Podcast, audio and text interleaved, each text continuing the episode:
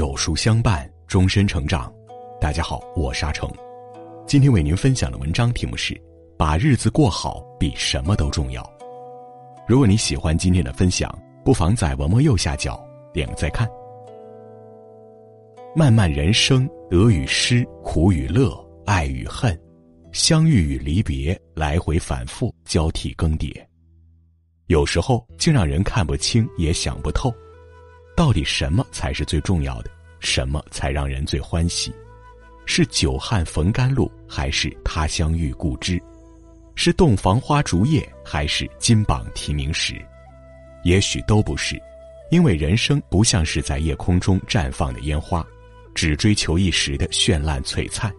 生活更多的是三餐与四季的平凡恬淡，心满意足。其实，对于大多数人来说，把自己的日子过好比什么都重要，这让人不禁想起诗人大曾的打油诗，句句不离生活小事，却平淡而有味。一无论爱恨，用心生活。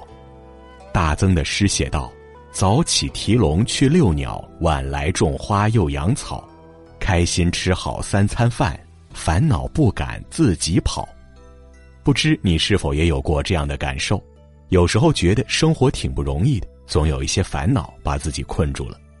有些烦恼在别人看来小到不值一提，对自己来说却被压得喘不过气，想挣脱却深深的感到无力，甚至因此茶饭不思。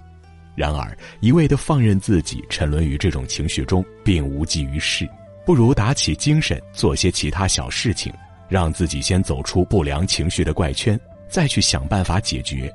就算只是先静下来，好好的睡上一觉，醒后心中忧烦之事自然释怀了几分；或是去散散步，看看花开，听听鸟叫，在鸟语花香的小惬意中，偷得浮生半日闲，忘却世态的炎凉。即便难题还是摆在那里，不会自动消失，但心态已然不同。心大了，问题就小了。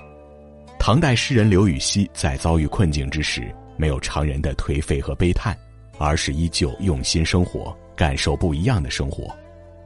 大家都觉得秋天是悲伤的，刘禹锡却认为秋天更好。晴空一鹤排云上，便引诗情到碧霄。身处陋室，却依旧用心对待一箪食、一瓢饮、一花一草，把眼光更多的放在令人心静心安的事上。就不会总是纠结于一两件烦心事而无法自拔，烦恼也就不敢自跑了。二，别活在别人的眼里。大曾的诗写道：“依着葫芦画个瓢，无人欣赏自己瞧。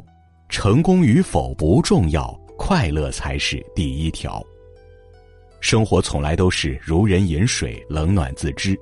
每个人都有自己的活法，幸福不需要攀比。美好与否也无需别人下结论，别活在别人的眼里，也别活在世俗的眼光里，自己内心的富足和愉悦才是最重要的。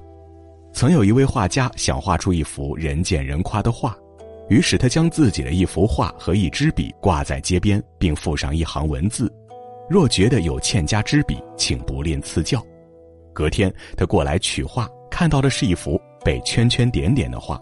几乎没有一笔不被指责，画家顿时心灰意冷，垂头丧气地走向回家的路。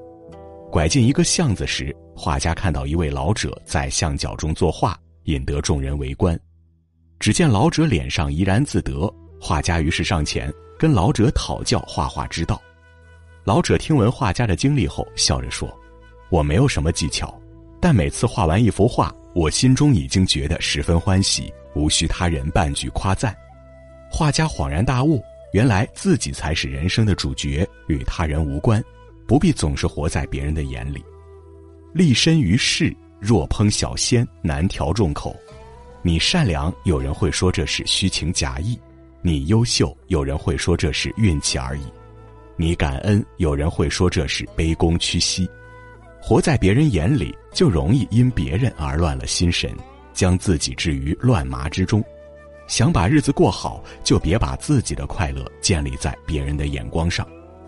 一辈子不长，就算无人欣赏，也要懂得自寻乐趣，过好自己的生活。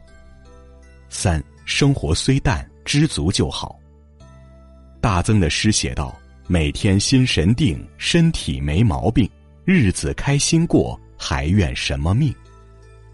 心神安定，身体健康，试问这世间还有什么比这更珍贵的呢？广厦千间，腰缠万贯，都不如健康无忧。